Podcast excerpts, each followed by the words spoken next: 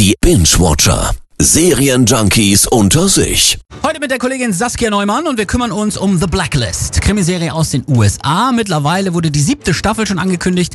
Blacklist kann also was, oder Saskia? Ja, definitiv kann was. Die Story ist schnell erzählt. Es geht um Raymond Reddington, der vom US-amerikanischen Marineoffizier zum meistgesuchten Schwerverbrecher der Welt wird.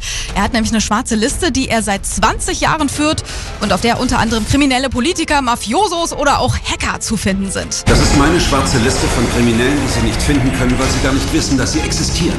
Doch ich spreche nur mit Elizabeth Keen. Wer zum Teufel ist Elizabeth Keen? Tja, wer zum Teufel ist Elizabeth Keen? Freundin, Komplizin?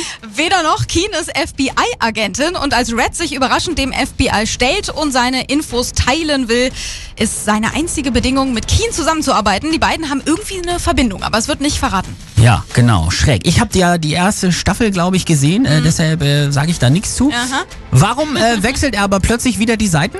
Ja, tut er nicht wirklich. Also die Zusammenarbeit ist nur Mittel zum Zweck. Heißt, er macht nichts zum Wohle der Nation, sondern vielmehr aus Eigennutz, um seine eigentlichen Ziele zu verfolgen, was die Liste angeht. Welch ein Vergnügen. Sehr schön. Warum sollten wir uns fix äh, die bisher sechs Staffeln reinziehen?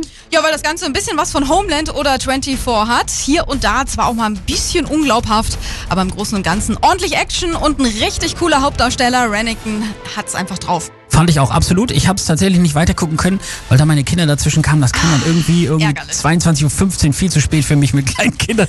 Aber ich fand's richtig geil und werde es mir jetzt auf jeden Fall wieder reinziehen. Hab geguckt, sechs Staffeln gibt's äh, bei Amazon Video zu sehen, auf Netflix aktuell die ersten vier Staffeln verfügbar von The Blacklist. Denn wie diese frittierte Butter bin ich nun mal ungesund und doch unwiderstehlich.